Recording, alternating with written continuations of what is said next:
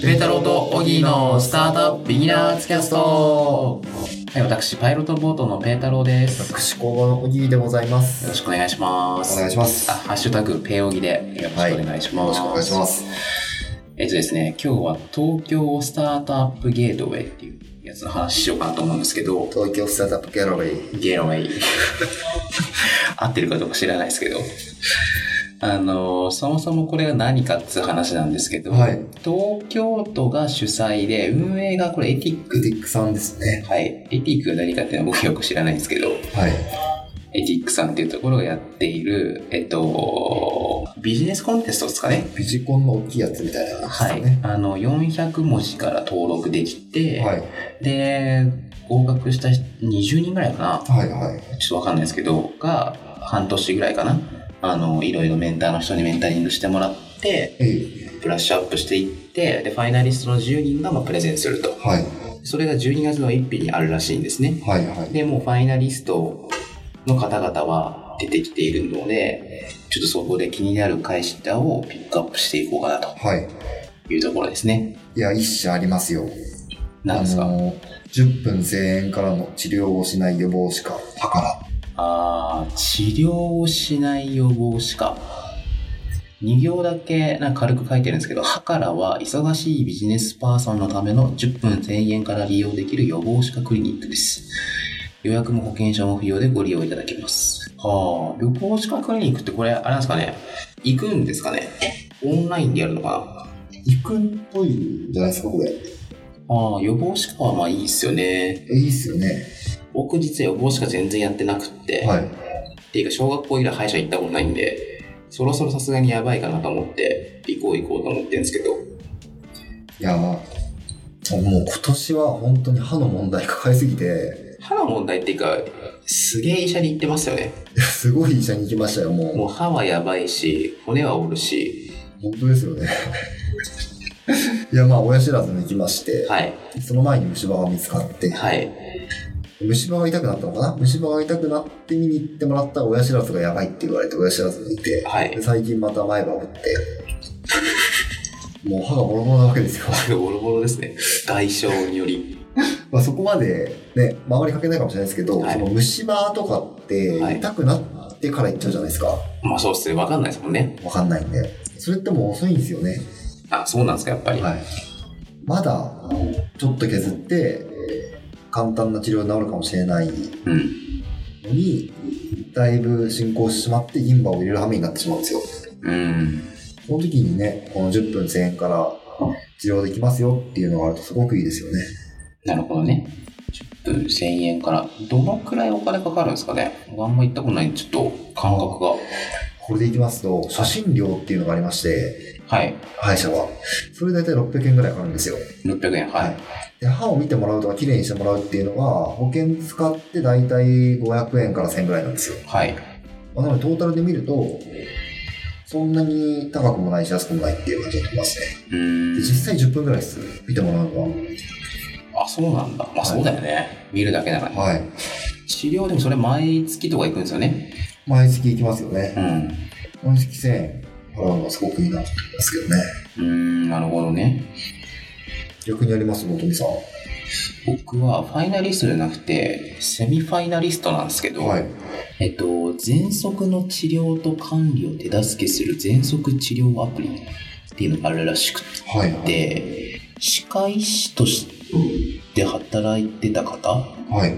うん、歯科医師と喘息って関係あるのかちょっとわかんないですけど、僕、あのー小児喘息持ちだったんで、はい、はい、はい。結構子供の頃喘息ひどかったんですよね。で、それをなんかアプリで何かしてくれるんだったらめっちゃ嬉しいですけどね。なるほど。喘息とかかったことないんでわかんないんですけど、はいマジ辛いですよね、あれ。辛いですね。僕人生で3回死ぬと思ったことがあって、はい。そのうちの2回が喘息です。ええ咳が止まんなくなる。止まんないです。止まんないで息ができないです。ひどい時は。なんかやってますよね。薬とか。牛乳とかですね。は入い院。して、これ気になりますね。そうですね。最近なんかアプリでなんか治療をするとか、はい。外、あの、禁煙とか、ちょいちょい話出てきてるんですよね。なんか喘息って、管理とか大事なんですか治療とか管理って。そうですね。まあ単純にその、なんていうかな、空気の悪いところ行けばなんか起こりやすく、かかりやすくなっちゃうんで、あーなるほどみたいなのありますね。これセミファイナルもだいぶ面白いですね。いや、これ僕毎年全部眺めてるんですけど、はいまあ、ちょっと当日行くか行かないかはその時に用事しないなんですけど、今年レベル高いっすね。あ、本当ですか、はい。ちょっと気になるのはあれですね。ゆるい、あの、修行体験しながら気軽な社会貢献っていうああ、のもいい、いいテーマですよね。獣害ってやつですね。獣害ってやつですね。あのー、社会貢献系がちょいっと入ってるって最近多いんですよね。はい。う特にミレニアルくらいをターゲットとしたサービスで。ーん。なんか、まあぶっちゃけサービスとしては社会貢献が入ってなかろうが入っていようがあんまり関係ないんですけど、うん。社会貢献になるっていうのでもどっちでもいいんだったらこっち使おうかっていうのがなんかこうグローバルなミレニアルの動きらしいんですよね。ああ、おもろいですね。うんまあ個人的にはあんまりこうピンとこない感じはあるんですけど、はい正直言うと。なんですけどもでも事実としては。なんか結構みんな、問題意識ある系が多いですよね。まあ、そりゃそうだと思うんですけどね、ビジコンなんで。うん、そうですね。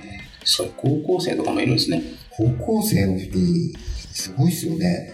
なんかよく聞くじゃないですか、高校生の時にプログラミングしたとか、そうですね。ビジネス考えたとか、はい。なんかみんなすごいなって思うんですよね。あと AI で会議を短く想像的にするミニミーティングかな。はい。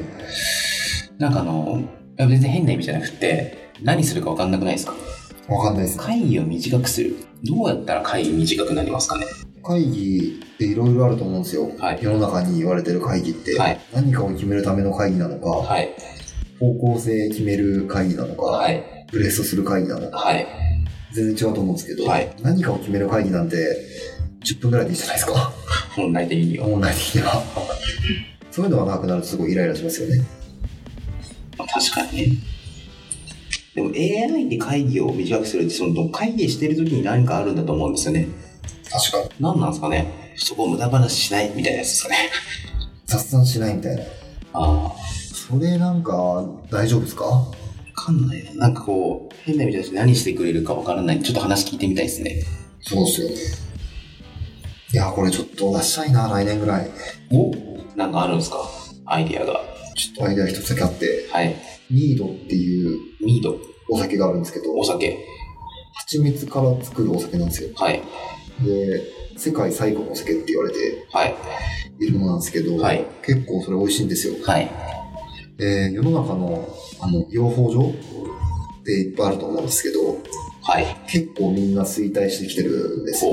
おおで、その養蜂所となんかタッグ組みながら、そのミードっていうのが、お酒をできると、ご当地、ご当地のお酒になるわけですよ。はい。で、一応ワインみたいなものに近いのかなと思っていて。はい。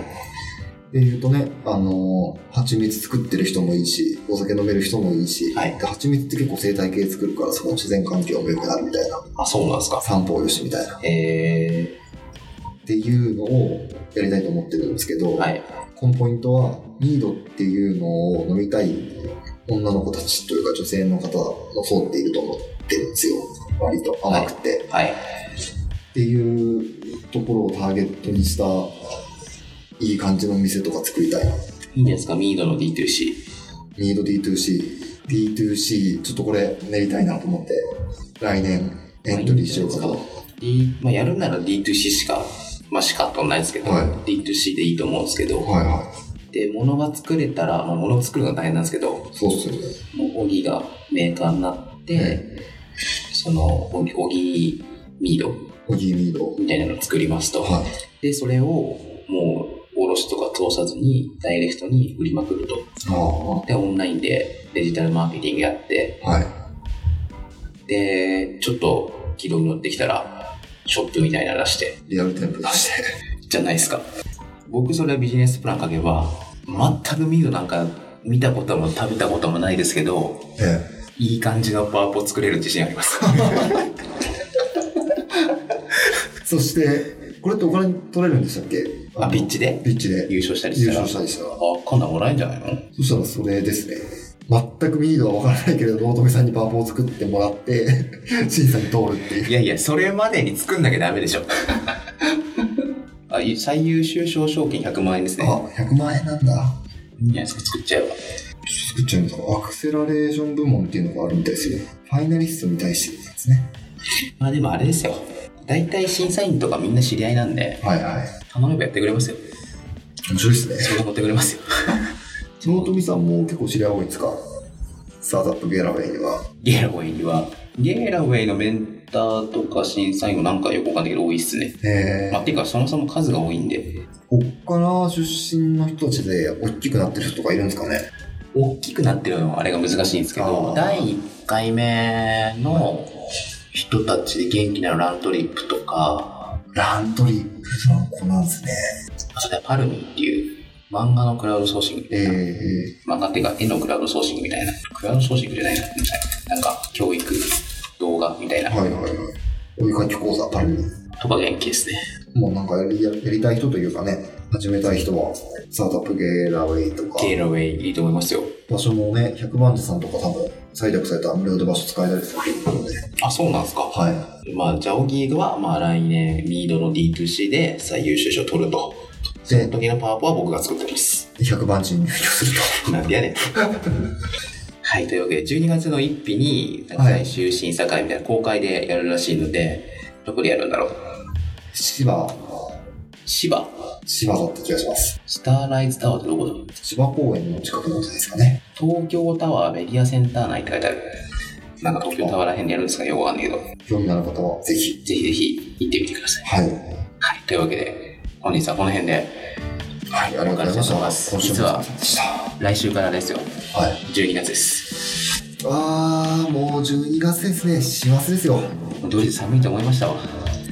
はい、というわけで、今週はこの辺でお別れしたいと思います。それでは皆さん、さよなら。あー。